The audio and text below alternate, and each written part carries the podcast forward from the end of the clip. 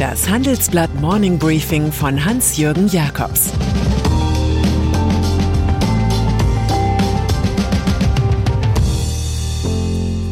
Guten Morgen allerseits. Heute ist Montag, der 13. September, und das sind unsere Themen. Armin Laschet, Kandidat ohne Vertrauen. Zwei Brüder für Elon Musk. Von der Leyen und das Strafgeld Polens. Das Fernsehtriell. War das jetzt die Wende von der Wende, kam Armin Laschet in der medialen Selbsterhöhung des TV-Triels wie ein Donnervogel über das Studio und gab seiner darbenden Union Hoffnung? Oh weh. Realistischerweise muss man sagen, dass Markus Söder die Latte zuvor auf dem großen Parteitag der Jubelbayern so hochgelegt hatte, dass Laschet geradezu zwangsläufig darunter durchschlittern musste. Gegenüber Scholz schaltete Laschet bei ARD und ZDF zwar auf Angriff, doch der SPD-Vizekanzler konnte so emotional wie eloquent über all seine wunden Punkte hinwegreden, über das Aufsichtsversagen im Fall Wirecard, den Cum-Ex-Skandal von Hamburg oder die mangelnde Geldwäschekontrolle. Das waren plötzlich Stichworte für die Leistungsbilanz des Finanzministers in Eigenwerbung. Am Ende fanden aus dem Publikum 41 Prozent Scholz am überzeugendsten, weit vor Laschet mit 27 Prozent. Das kann nach dem gestrigen Abend auch die CSU nicht überraschen. Ich weiß nicht, wie es Ihnen ging, aber mich hätten auch die Redeanteilen der beiden Moderatoren interessiert. Maybrit Illner von ZDF und Oliver Köhr von der ARD. Es drängte sich der Eindruck auf, dass sie am liebsten allein die Fragen gestellt hätte und er hektisch sehen musste, wo er blieb, was insgesamt zu einem Durcheinandertalk führte, den man wirklich nicht als Sternstunde des Journalismus bezeichnen kann. Die grüne Kandidatin Annalena Baerbock konnte in dieser Runde zwar viele Zukunftsvorschläge zur Digitalisierung und Klimaschutz machen, im Gerangel der männlichen Mitbewerber ging das aber ein wenig unter. Baerbock kam auf 25 Prozent Zustimmung, galt in der Umfrage aber am sympathischsten. Den ökonomischen Teil des 100-Tage-Programms, das Laschet heute vorstellt, erklärt Friedrich Merz im Handelsblatt-Interview. Er nennt Inflation den Taschendieb des kleinen Mannes Olaf Scholz nennt er einen Repräsentanten der Strategie Freibier für alle, der Europa in die Schuldenunion führe. Alles Sätze, auf die die Union-Klientel im Triell mit Sicherheit vergeblich gewartet hat. Corona-Pandemie. Dänemark hebt mit 83 Prozent Impfquote alle Corona-Beschränkungen auf. Deutschland aber diskutiert mit seinen knapp 62 Prozent über 2G, 3G oder sogar über Lockdown. Berechnungen des Leibniz-Instituts für Wirtschaftsforschung zeigen, dass die Unternehmen erheblich getroffen würden. Ein erneutes Herunterschalten des Landes würde zwischen 6,5 Milliarden und 52 Milliarden Euro an Wertschöpfung kosten. Wenn sich ungeimpfte freitesten können, ist der wirtschaftliche Effekt vor allem von den Preisen für die Tests abhängig, sagt RWE-Konjunkturexperte Thorsten Schmidt.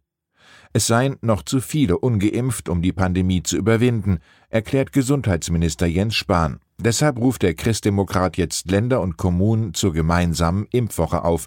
Der Einzelhandel hilft von Lidl lohnt sich zu Impfen lohnt sich.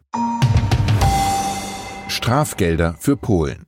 Am Wochenende warb Kanzlerin Angela Merkel beim Nachbar Polen für Dialog im Streit mit der EU. EU-Kommissionspräsidentin Ursula von der Leyen hatte in der Süddeutschen Zeitung die Politik der Strafzahlungen verteidigt.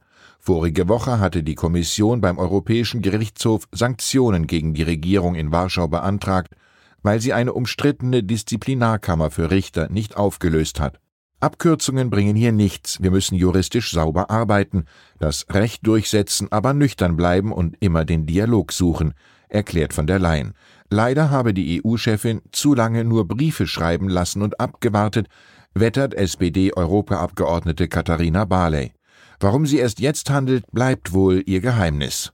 Offenbar will der Europäische Gerichtshof die Höhe der Strafe bald bekannt geben. EU-Justizkommissar Didier Reinders erwartet, dass Warschau bis zu einer Million Euro täglich zahlen müsste. Auch Ungarn ist ein sicherer Kandidat für solche Finanzstrafen. Zwei Brüder für Elon Musk. Ihr wichtiger Kunde Elon Musk ist bekannter als sie selbst, die Bielefelder Systembauspezialisten Jan Hendrik und Jörg-Uwe Goldbeck. Dabei kommen sie mit ihrer Firma Goldbeck auf 4,1 Milliarden Euro Umsatz. Für Musks Tesla-Konzern haben die beiden ostwestfälischen Brüder einen großen Teil der neuen Gigafactory in Brandenburg gebaut. Über Elon Musk sagt Jan-Henrik Goldbeck, er war immer sehr stark der Sache zugewandt, es ging immer um Fokus und Tempo. Smalltalk war da ausgespart. Das ist herausfordernd, hat aber zu einem guten Resultat geführt. Es ist imponierend, wie konsequent er seine Vision in die Tat umsetzt. Als Familienunternehmer gehen wir ein wenig anders an die Dinge heran, wir sind auf Menschen fokussiert. Jörg-Uwe Goldbeck wiederum erklärt das eigene Geschäft so. Bei Autos zum Beispiel vertraut der Kunde auf das Endprodukt. Statt einen Karosseriebauer, einen Motorenhersteller und einen Glaser zu engagieren, gibt er die Verantwortung an den Hersteller. Bei Bauvorhaben ist das anders. Die Architekten planen, ein Bauunternehmen liefert die Hülle, viele Nachunternehmen verantworten den Innenausbau. Da ist ein Umdenken erforderlich, auch beim Bau muss gelten, wir liefern ein fertiges Produkt. Und dann ist da noch der Arc de Triomphe de Etoile. An dem Pariser Wahrzeichen werden über 70 Gebäudekletterer bis Samstag riesige Stoffbahnen anbringen. Damit wird ein Lebenstraum des verstorbenen Künstlerehepaars Christo und Jean-Claude wahr. Sie wollten den Triumphbogen, den Napoleon nach der Schlacht von Austerlitz beauftragt hatte, so verhüllen und verpacken, wie es Mitte der 90er Jahre beim Reichstag in Berlin geglückt war. Die Idee hatte das Paar bereits seit den 1960er Jahren. Die 25.000 Quadratmeter große Stoffhülle dafür stammt aus Lübeck. Normalerweise wird das Material für den Straßenbau genutzt. Nach Ende der Aktion sollen die Bahnen geschreddert und recycelt werden.